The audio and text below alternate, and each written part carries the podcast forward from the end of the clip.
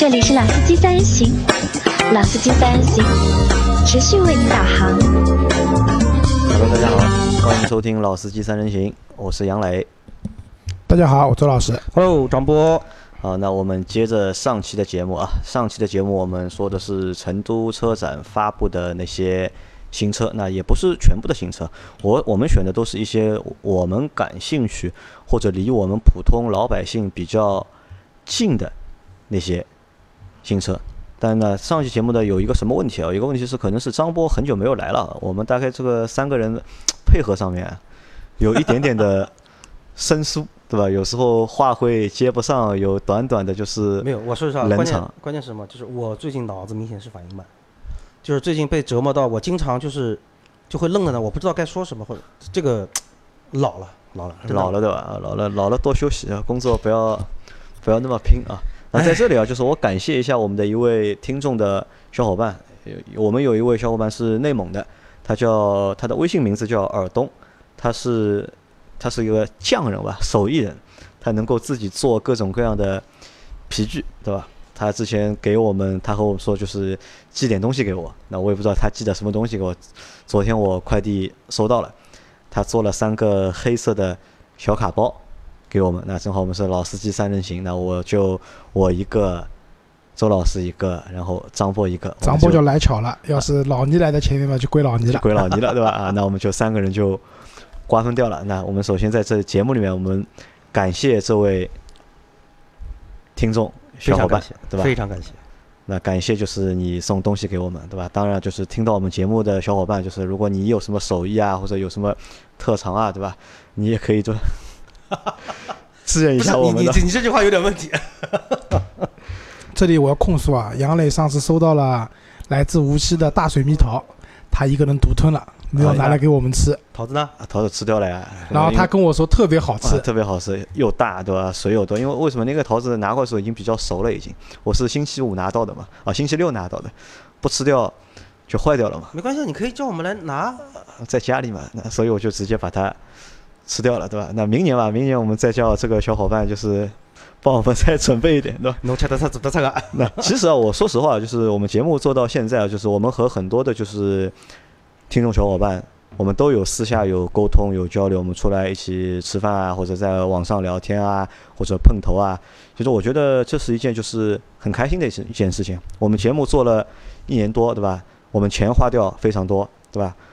广告一个没卖掉，对吧？但是收获了全国各地许许多多的，就是小伙伴的友情、友谊，对吧？那这个我觉得是一件就是再多钱也换不来的一个东西。啊，对啊，就像我上期节目讲，就是要考虑二手车了，然后小伙伴们一下子聊天的重点转到那个二手车，周老师怎么选了？然后这里也要谢谢那个 Alex，对吧？头像上面有个马的，对对吧？然后他那个昨天就推荐我好多二手车，对？那我觉得蛮有意思的。然后包括那个五代的那个高尔夫的 GTI，那我跟他讲这个车呢我也很喜欢，但是像这种车子本来市场就很少嘛，然后又要满足这个车我要上沪牌，那可能是比较可遇不可求的。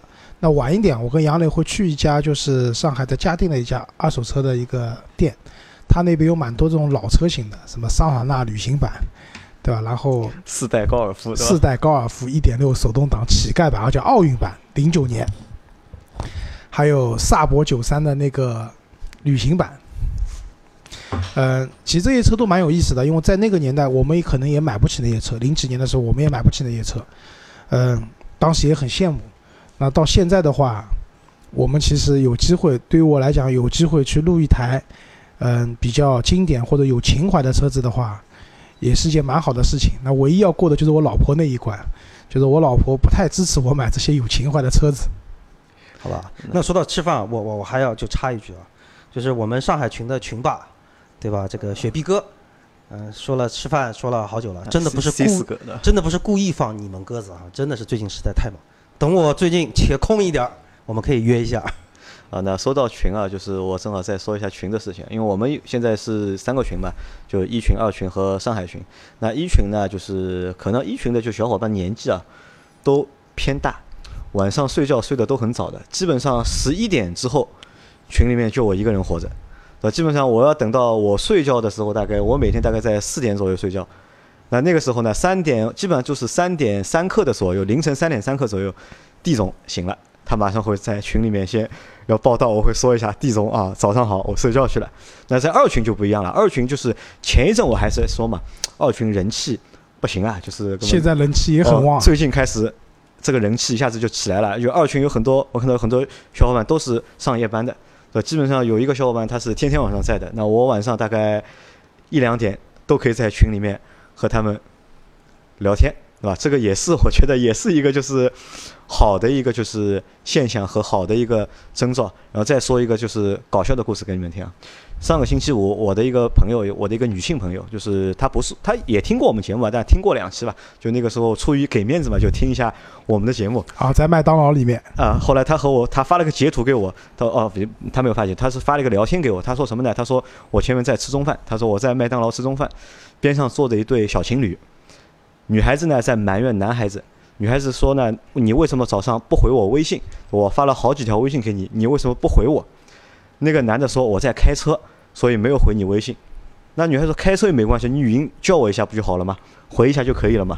那个男孩子说我在听老司机三人行，所以没有空回你。哦呀，然后他就把他那个见闻就发发给我了嘛，我就听了，哎，可以啊，就是听我们节目的这小伙伴还蛮多的。对，然后女朋友都可以不管，对，然后那个杨磊昨天吧给我看，就是现在吉利的那个，就是买新的吉利的车子的车机系统里面是可以直接听我们老司机三人行了啊，那这个我们到后面再说，好吧？啊。那在这期节目里，我们上期节目说的是 SUV 嘛，那这期节目我们来聊一聊就是轿车。那轿车的话呢，我觉得我们第一辆应该先聊什么呢？先聊就是张波在做的那台车，新的福克斯，新的福新的，福克斯，对吧？来张波介绍一下这辆车子。呃，好车，好车啊，你这个太敷衍了。就是福克斯，我觉得是当年的神车。没有，其实怎么说啊，就是呃，福克斯其实从这一代开始，有了一个蛮大的一个变化在哪里呢？就是原来疯狂吐槽的后排空间，这次确实是拉起来了，放大了。那就不管怎么说，就是首先第一啊，就是福克斯的这个底盘操控，这个东西依然还是原汁原味儿的福克斯，但是在空间上，包括在一些配置上，呃，感觉包括外形的感觉等等各方面，确实是怎么说，比上一代要要要就某些方面是比上一代真的要好很多。我我问你个问题，我为什么说某一方面？我知道你想问什么。不，我问你个问题啊，你有没有看到过这台真车啊？看到过，因为你车展没有去嘛。看到过，看到过。你看到过这台灯车？因为我和周老师我们在四月的北京车展的时候，就是我们看到了那台吊在天上的吊在天上的 因为这台车，因为这台车，呃，就是这段时间，包括前段时间一直在拍那个 TVC 嘛，所以整个车都现场可以看到，车是确实还不错。这个我我我很很客观的说，并不是因为我在做，所以我说这个事情。那我觉得啊，就是福克斯呢，第一，空间上的提升这是必然的，因为为什么？就现在你看看现在出的 A 级车啊，就卖得好的市场上呢，像朗逸，对吧？轩逸、卡罗拉。卡罗拉这些车子的后排空间，嗯，都是非常大的，对，然后包括后备箱的空间都还不错。那福克斯上一代的话，可能比较强调一个运动的属性，它的后排空间确实比较小。那这也导致了，就是作为家庭用车来的话，这辆车的后排不是特别的合格。那这一代福克斯的话，在后排空间上的提升，那这是必然的，不然的话更加没法卖了。但我比较关注的是什么？就是这一代的福克斯的动力系统。三缸，全系三缸，呃，就我不是一定说三缸不好啊，就是福克斯这次应该是有 1.0T、一点零 T，1.5 五一 T 点五自吸，一点自吸气嗯加 1.5T，对，然后所有的版本全部是三缸的发动机。那么前提是现在在国内市场上面，三缸发动机总体的卖的销量不是特别好，对吧？有从英朗身上可以看出，因为我们也去开过英朗，没有觉得说这个英朗包括 G L 六说，就是我是说这个车有点抖，但也没有说这抖的就是像以前，就是我不知道你们有没有开过那个夏利以前的1.0的那个三缸发动机，那个是坐坐在车子里面感觉在按摩，对吧？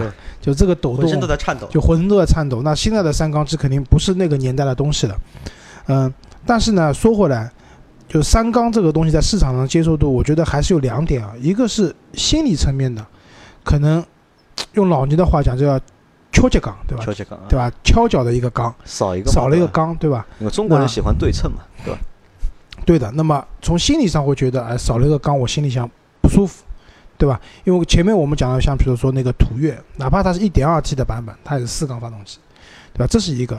那第二个的话，刚才我们私下讨论，张波也讲了，这个车别人在欧洲试驾啊等等各方面啊，说真的不抖，那我同意的。但是前提是这些车，他们都是现在都是新车一个比较完美的状态下面，它的抖动各方面确实会抑制的特别好。但大家知道，一辆车你不管什么样的车，对吧？除非你买辆什么 V 六、V 八、V 十二的发动机，那它确实不会不太会抖。正常的，我们哪怕买四缸的发动机，新车的时候确实它的抖动各方面会很小，但是时间稍微长一点了，比如说开到两年，对吧？三年以后，这辆车的发动机的状态不是特别好的情况下，它的抖动会加剧。那么这个时候三缸的劣势会被放大。那这个问题怎么看啊？就是说，嗯，首先第一，从技术层面上来说，呃，在欧洲国外，小排量车的话，可能三缸也是一个，就类似像我们说新能源一样，基本是一个必然的趋势在内燃机这块儿。所以我觉得说，大家其实呃没必要太过担心说这个这个三缸机到底会怎么，因为从三缸机技术本身来说，现在其实没有什么太大的问题。那我说这句话呢，其实咱们反过来说，就因为我自己本人没有拥有一台三缸车，所以可能这个发言的这个资格不是说很怎么样，但至少我们包括说从跟那个福特的工程师沟通也好，包括说跟媒体试驾，而这个媒体不光是我们国内的媒体，这次福克斯的新上市实际上是全世界的媒体基本全部邀请到了，德国的、欧洲的很多都有，那基本上所有的人都用很客观的一句话说，他说，尤其是中国国内的很多一些媒体。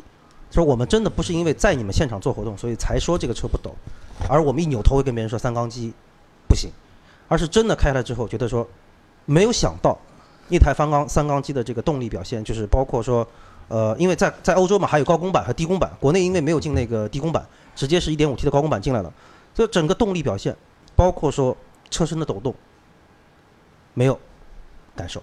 那有其中有两个媒体提到一个点哪里呢？就是说可能是在冷车。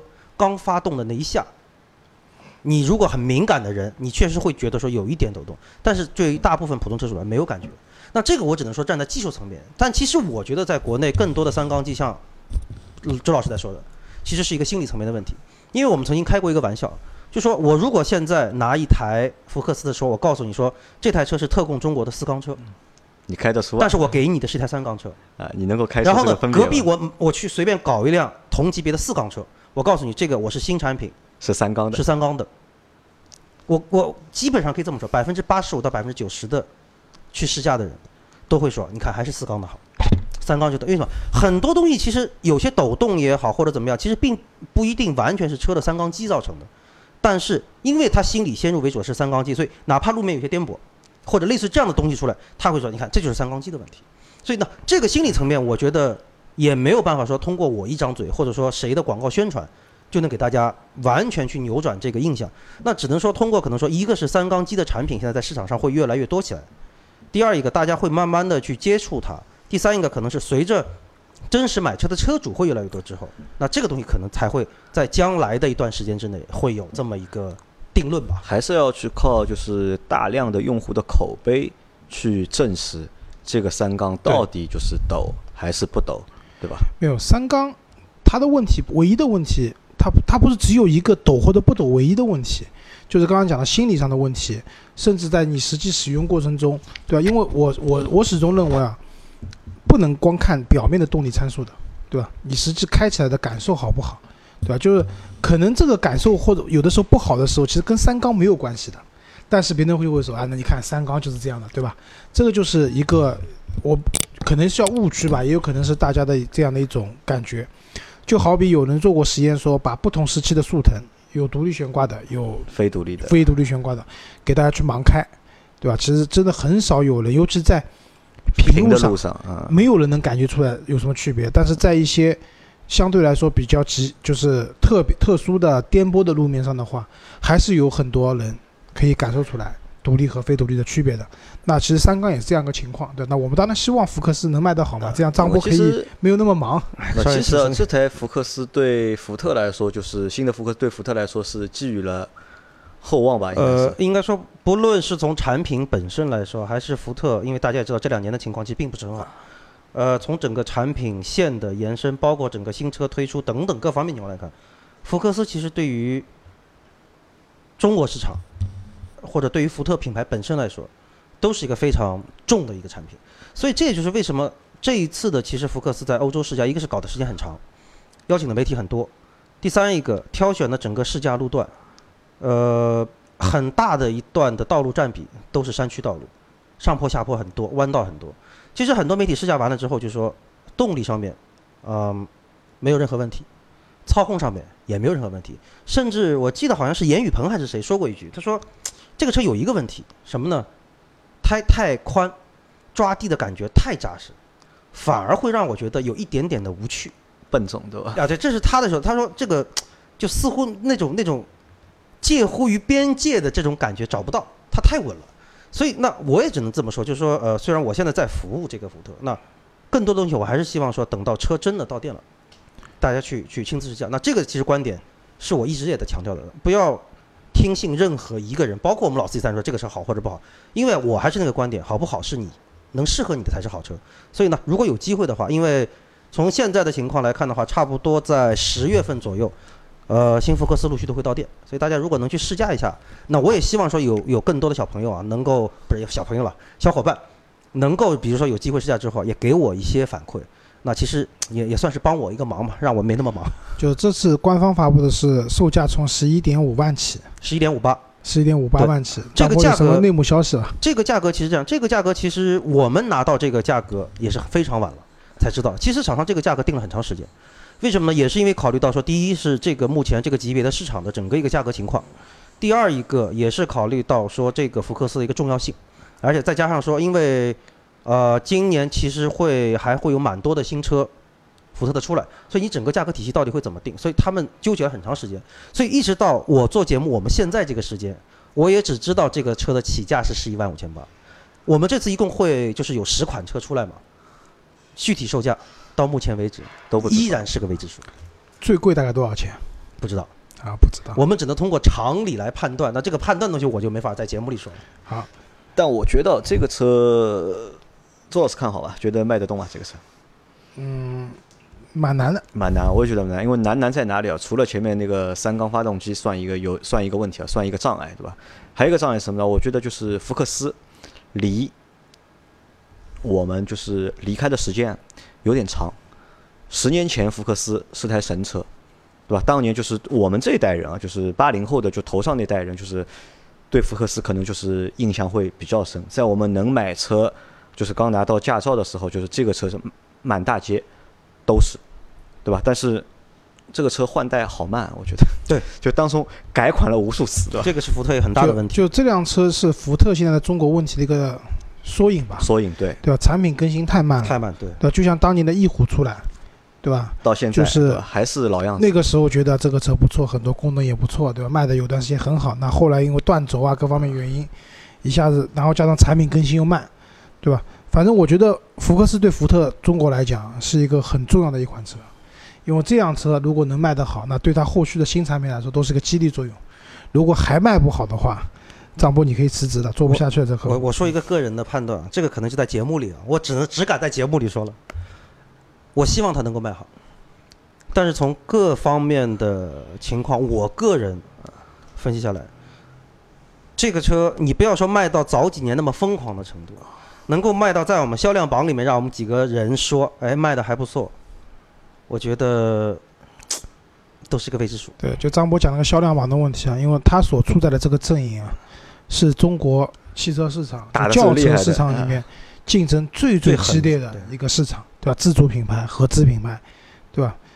什么神车、德源朗，对吧？轩逸这种、卡罗拉这种车都在这个级别里面，你要想脱颖而出，没有两把刷子，对吧？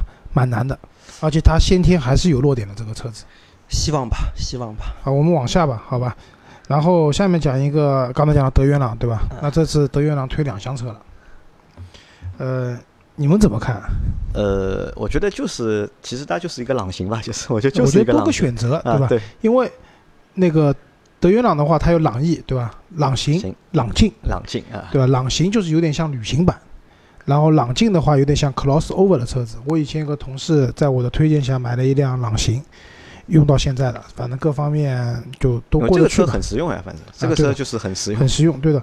但是这次它的价格定的十三万三千九到十六万五千九起，这个价格还是蛮蛮贵的。啊，有点偏，有点偏高啊，我觉得啊。而且说到说到两厢版，我再多插一句，就是福克斯这次在在在国外只有两厢版，在国内是有三厢和三厢是专供中国市场的，所以怎么说，就是其实可能在厂商那个层面，我不知道这次会推这个朗逸两厢的这个出发点在哪里啊？因为似乎目前在国内看来，就大家对于可能三厢包括 wagon 旅行版它，是把它当旅行版在推。对，就是如果是这个定位的话，我是觉得说，因为你叫两厢，我觉得你不如叫它 wagon 的，对。啊，我觉得是这样，就是因为我们知道，就老的朗逸还是老的平台上的，因为这次出的那个朗逸 L 啊，对的，那个是那个 MQB 平台的。啊那这辆新的朗逸的也是 MQB 平台的，可以把它看作是在 MQB 平台上的一辆朗行。对，对的。其实车的整体观感各方面还是蛮协调的，蛮漂亮的，对吧？只不过德云朗卖得好，有个很重要原因是它的价格还是很亲民的，只是这个车的现在价格不怎么亲民，因为上一代车型三厢版卖的最好的，朗行卖的也不是特别多，因为朗行也偏贵一点。对于这辆车的话，我觉得反正它应该继承了整个一个德源朗的有朗逸的，呃，一些特点吧，就空间大，然后乘坐舒服，对吧？然后那个车子的各方面配置什么也都够用整体的实用性非常啊，好。对的，实用性非常好，而且这辆车是比老的朗行空间要大的，就无论是乘坐的空间还是那个行李摆后对后备箱打开以后的行李箱的空间都是要大一些的。那总体来说，这个车子会有一个，呃，比较怎么讲呢？就是多一个选择吧。对整个买朗逸的用户来讲多一个选择，对吧？然后动力方面的话，它会有，呃，一点四 T，一点二 T，然后，呃，但是这个车子好像是不推一点五升的，就是自然吸气的一点五升是没有的，所以它等于是从一点二 T 起，所以也能理解为什么这个车的起步价格相对来说会贵一点，就是它的动力配置要比，嗯、三厢版的车子起步要高一些，大概是这么个情况。呃，然后算上我们之前那个车展之前那个大众还上了一个新的 CC，啊，新的 CC 其实这次大众一南一北在广州车展就前前后吧，都上了自己的一些新车。那我觉得这两部车子可能虽然它们级别不一样，价格也不一样，但是我觉得市场地位差不多，啊，对，都卖不多。注定不会是特别主流要卖的一个对对对车子，对吧？啊、但是颜值各方面都还不错的。都还可以，哎就多一个选择。对于买帕萨特的用户多一个选择，买 CC 对吧？买朗逸的用户多一个选择，可以看看这个朗逸朗逸的那个两厢版。好，我们再往下啊啊。下面再说一台吉利的新车啊，缤瑞缤瑞。那这台车啊，就是我觉得就是值得说一下的。为什么值得说一下呢？就是因为我们之前做过就是一集关于吉利吉利的节目嘛，然后在那期节目里面我们被喷的也 蛮厉害的，对吧？那就很多人说我们就是戴着有色的眼镜在看待吉利，或者是我们并不是喜欢吉利，但是去做了一期吉利的节目，那可能在这个过程当中就是对吉利不太公正，或者是不太客观。那说实话，就是我承认我们在那期节目里面，就是我们是比较主观的，但这个主观不是带有偏见的一个主观，只是我们觉得这个东西是怎么样的，那我们就把我们我们的感觉就说出来，对吧？不一定你卖的最多，我们就要说你是最好，对吧？我觉得你怎么样就怎么样，对吧？那我是觉得，因为那个时候我们讲了两台车，就是它现在最高的两个，一个轿车，一个那个 SUV，它的价格摆在那边的，就是同价位的合资品牌也都能买了的情况下，我们比较的是说他们之间的一些差异，对吧？那么，但是现在我们讲的这个缤瑞这辆车啊，嗯、它的价格相对要实惠很多了。那这台车说实话，就是让我就是有比较对吉利啊，就是至少在设计上面有比较大的一个改观。因为那台车我看到之后，哎，我就觉得就是哎样子不错，就是这个颜值啊，就是比它之前的任何的就是轿车的产品都要好，比它的全球鹰和那个它有两个系列嘛，一个是全球还有帝帝豪啊帝豪对吧？比它的帝豪和另外一个系列都感觉要好，不管是外表和内饰都不错。包括就是在前面节目开头时候，周老师说了一个故事嘛，就是昨天有一位就是吉利的 4S 店的小伙伴，他发了一段视频给我，他在玩就是他们店里那台缤瑞，在用那套就是他们那台带的那套车机里面是有一个就是互联网系统嘛，内置了一个就是那司机三人行，不是内置老师，是内置了一个就是可能是有声平台的这种应用，就是可能是连着喜马拉雅的，在那个应用里面点进去之后，它有分类的，有生活啊、体育啊什么什么，当中有一个分类是汽车。当汽车点进去的时候，我们的节目就在首页，就直接能够在那台车上就是能够听到我们的节目，那一下子就是让我对这台车的一个感觉又好了很多。我觉得我这辆这辆车的那个竞争力啊会比较强，为什么？它七万九千八起到十一万零零八，对吧？但是你看这个车的车身尺寸，四千六百八长度，对吧？轴距是两千六百七，那什么概念呢？它和呃传统的 A 级车比的话，大它要大的，A 加了要，对这是一辆 A 加级的车子，对吧？但是它的价格呢，又是一个非常实惠的、亲民的价格。对，当我们如果就还是那句话，我们去横向对比同价位的车型的时候，那这辆车除了品牌上可能没有大众、丰田那么强大，对吧？但是可能车身尺寸、它的配置的丰富程度，而且杨磊刚才嗯讲了，这辆车的设计、颜值各方面都不逊于对手的。那在这种时候，那这辆车我觉得它是有优势的。相比之下，我觉得这个车可能会卖的蛮好的。对这一点我非常同意啊。就是吉利缤瑞，当我第一次在网上看到它的照片的时候，我我忘了是我们做节目之前还是做那期节目之后了。应该是之后。呃，然后呢，就是我当时脑子哦，应该是之后对，因为我看了那个网上的照片之后，我还记得我跟谁说了一句，我说，结合它现在里面的整个内饰，结合它的配置，我觉得这个车一定能卖得好。然后我朋友问我为什么，我说就是第一，我说我不知道你有没有看过吉利，我说我正好去看过了，坐进去车内的感受，没有你你想的所谓的什么国产车，我说非常不错，包括配置的丰富程度，基本上你能想到的上面都有了。但是当时可能碍于就是说，可能外观还不是说那么吸引人哈。但是缤瑞，我说这个照片你自己看，包括一个溜背的一个造型，整个一个感觉就是你说运动、时尚、年轻，包括它的这颜色各方面配，我说这我的第一个判断是这个车一定可以卖得不错。而且我还注意到一个细节啊，就是吉利可能自从有了沃尔沃以后啊，它造车啊，就是这种豪华度是有明确提升的。这辆缤瑞对吧？就是你打开它发动机机舱以后，你会发现你只能看到一个发动机，就其他的当然还会有一些什么玻璃水啊、呃刹车油啊一些灌注的口以外，它整个一个发动机机舱是用塑塑料的那个板把它罩起来的。就是我们可以看到一些豪华车，对吧？就打开以后，这个整个发动机舱特别干干净，对对吧？它用一块板把它罩起来了。嗯、可能装这样一块板不会说多很多很多的但是，感觉上要强。但是一下子觉得哦，这辆车的一个它的那种豪华度，或者说在这种工艺上面，也许把这块板拿掉以后，你看看这个发动机舱里面还是一塌糊涂的，对吧？但是因为罩住了，你也看不见了，这个时候你会觉得这辆车很豪华而且但是你而且你会觉得吉利真的很用心，很用心在车的每一个细节上下功啊，夫，对的。所以我我认为这辆车上来以后，只要产能啊各方面没问题的话，销量应该可以的。应该是一辆会卖的不错的车子。啊，但这在这里啊，我有个问题想问周老师啊，就是我们在之前节目我们在私下讨论过，就是吉利它那个动力总成啊，它它配的会比较种类会比较多。那比如像这台车，它是有两个就是动力版本，一个是一点零 1.0T T 加六六档的双离合，还有一个是 1.4T 加 CVT。那这个就是周老师问你，这个有什么说法吧？就是它为什么不能都用双离合或者都用 CVT？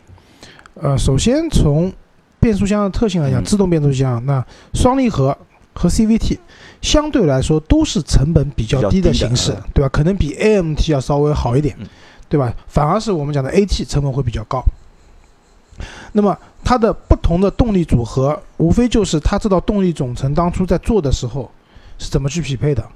那大家知道，1.0T 的话，相对来说它那个，嗯，动力啊各方面会比较小，然后它配了一个双离合的话，我我猜啊，可能就是不容易造成，因为功率没那么大嘛，不容易造成它的那个双离合的变速箱的可能过热啊，各方面的保护啊，会有一定的好处。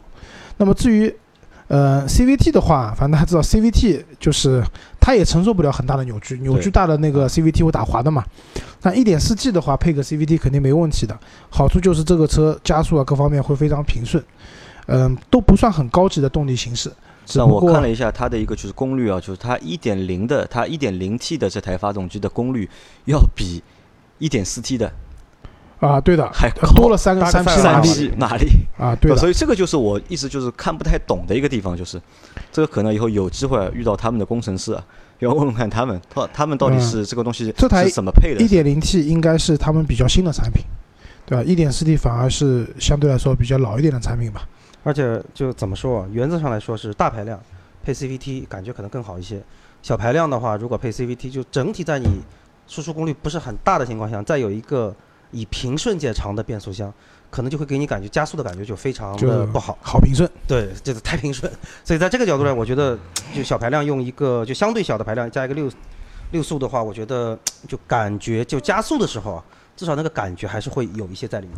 啊，好吧，往下吧。下面我们要讲的是领克零三。啊，领克零三对吧？对，领克零三，首先我要讲这个外形啊，看不懂。啊，好有争议的一台车对吧？就是它之前这种外形，就是前脸分了上中下三层嘛，放在 SUV 上面的话，不能讲很好看，但我个人还是能接受这样的造型的。高嘛，因为对的，但是这样的造型被搬到了它的一辆轿车轿车，因为零三是他们领克发布的第一辆第一辆轿车，轿车嘛，就是这样的一个造型的话，我只能讲很别致，很有特点的，啊很有有特点的。长得有个性啊。就是好看难看我我也就不不评论了吧。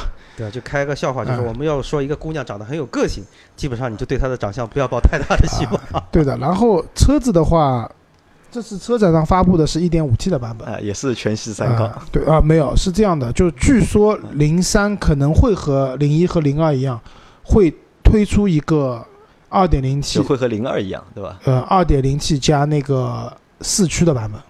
那其实大家知道，就是我们现在国内啊，轿车市场四驱车不多的，对吧？除了豪华品牌以外，其实大部分的车子都是以前驱居多的。嗯、如果说这个车子能出一台二点零 T 四驱版本的话，呃，那我要讲就是真的好别致就和它这个颜值就配得起来啊，就配得起来了，对吧？就是一辆比较特殊的感觉就啊，出来了，有一种特？殊的感觉。个性的车，因为这个车子说句实话一点五 T 的版本加上这么个造型，我是没有什么想法的。但是如果出个二点零 T 加四驱的版本，那我觉得就这个东西就怪到家了，对吧？可以考虑。可以考虑的。对的，那我觉得就是零二，其实领领克零二的销量啊，其实不太好太贵了。啊，和零一相比的话要差蛮多要。但再出一个零三的话，因为从零三看，就是和零二的动力总成基本上是一样的嘛，那就可能啊，就我觉得也是一台就是会很尴尬的一台轿车。反正从我个人的感觉来说，我现在在马路上看到魏的机会，远比看到领克的机会要大得多。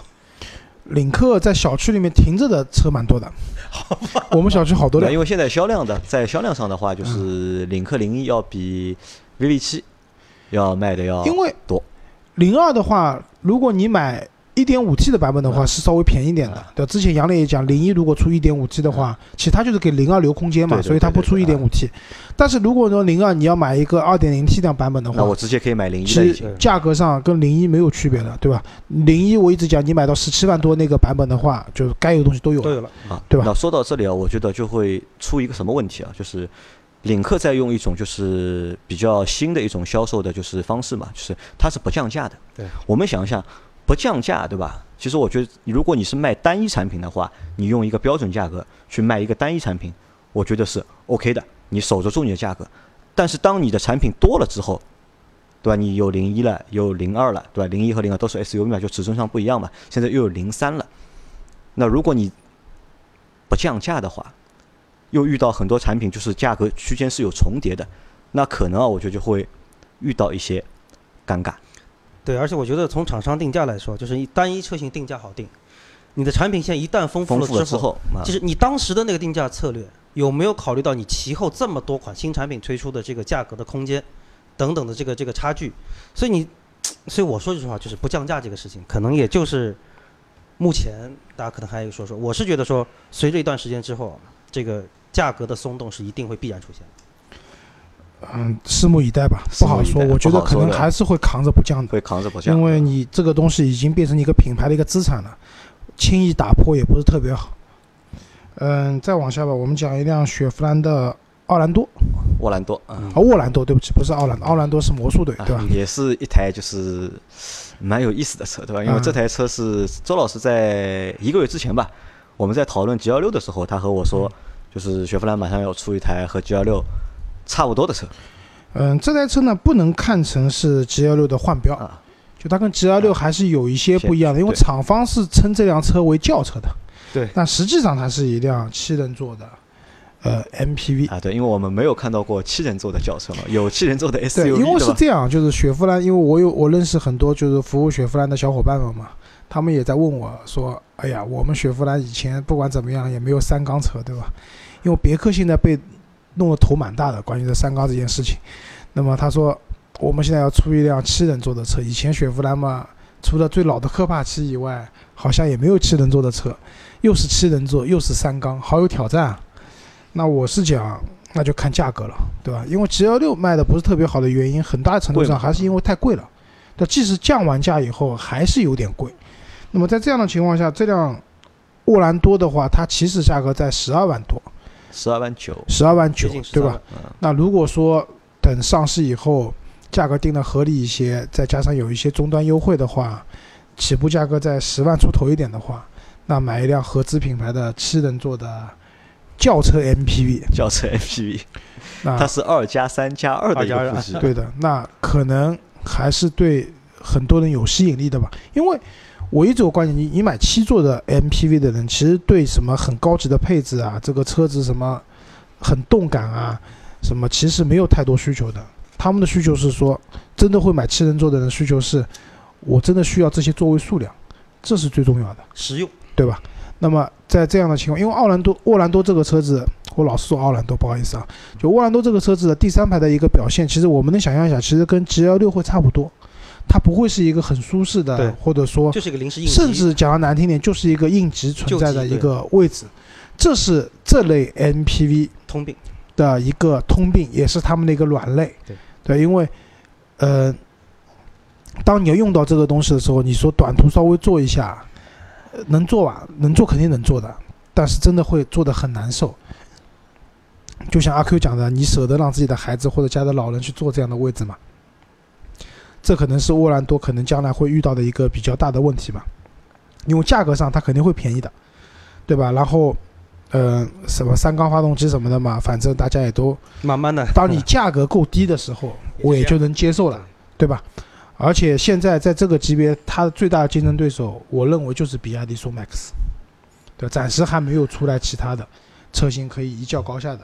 那么在这样的情况下，如果说它定一个真的很有竞争力的价格出来的话，我觉得市场会认同这样一款啊产，品。你觉得目前这个价格算有竞争力吗？还是有点贵？还是偏贵？我认为这个车应该十万左右起。十万左右，就是它现在这个价格，如果十二万九千九千起的话，就是比亚迪宋 MAX 顶配的车型的价格了，对吧？但是你肯定是乞丐版，对吧？那么很多时候就讲的难听点，我雪佛兰和比亚迪比，你们两个品牌之间的溢价没那么大，对吧？但是如果你这个车起步价格就是加上优惠的话，能在十万块钱左右的话，十一万啊，十万十一万左右的话，嗯，那可能能因为有一点比亚迪前段时间比较臭嘛，弄的对吧？什么广告费不付啊，各种各样的东西。那出于支持，出于不支持他的那个一个理由，对吧？我也会去选一辆沃兰多这个车子。好，那我们再说最后一台车，就是在这次成都车展上面，就是雅阁啊，发布了它的混动版本，也公布了价格，我觉得十九万九千啊八起的价格到二十五万九千八，对吧？老有吸引力的，啊，二十万到二十六万，对吧？这个车我觉得蛮良心的，这个价格。因为我觉得就是我们也去看过丰田那个卡罗拉的混动，其实买这种混动版的车子，你看中的什么是它的那套混动系统。对，嗯，而不是说车里面要有很高的配置，对吧？那么在这样的情况下，十九万、二十万区间以内，如果说你能买一辆这种日系的混动车型，的油耗低、用起来比较省心的话，我觉得是一个蛮大的吸引力。的。反而这种高配的二十五万九千八的话，我觉得，反正是我，我都不不太会考虑这个车子。呃，张波就是你有驾驶过这样的一些混动版的车型吗？驾驶过，你什么感觉？嗯，怎么说呢？驾驶感受，其实你说有多本质的区别啊，就跟跟普通电燃机版没什么。但是我就说实话，就是就开着很轻松啊，就基本上不用操心很多东西。那我我是觉得，就这个价格啊，如果我如就我我可能会推荐我那个五十六次没拍到牌的朋友哈、考虑一下。啊，这个不送牌照的，这个不送牌照。哦，这个不送啊，那就算了，当我没说。啊而且，那我是觉得就是，其实在当下就上一集我们结束讨论了插电混动嘛，我认为不是一个，就是只是个过渡产品嘛。反而我觉得在当下这种背景下面，这种重度混动的车子，反而是就当然你没有牌照困扰的情况下，比如说不限牌的城市，或者在上海你有牌照的情况下，可以考虑去选一部这个车。那虽然它可能比汽油版的溢价，就同样配置溢价，它可能要贵个几万块钱，你开个几年以后，你省下来的油费也未必能补贴这部分差价。但是我觉得，就是买混动版的车型，它代表的是一种用车的态度，对吧？我们不能讲你环保你就不要开车了，那不现实吧。我们车子肯定要开的，那那么多年开下来了，你让我不开车我难受的。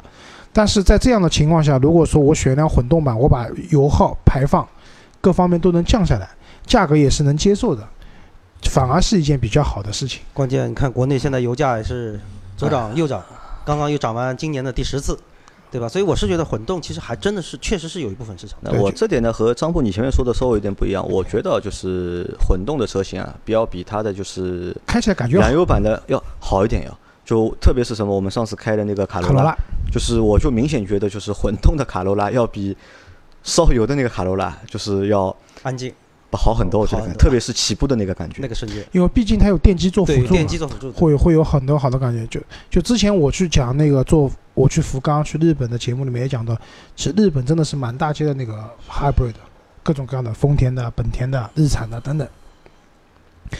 这个是符合他们那种就当下这种环境下面的，就是他们讲一辆车一个月加一箱油，对吧？就是钱省下来了，你去加油站排队的时间也省下来了。对吧？又环保了，这是一个可能并不是完全用差几万块钱的这样的差价可以，就是可以去计算的。所以，呃，就是讲了那么多车，就是这辆本田的就那个雅阁的这个混动版，我反而是蛮推荐的，就二十万以内。因为我们小伙伴有一个朋友是想买一辆凯美瑞凯，美瑞对吧啊？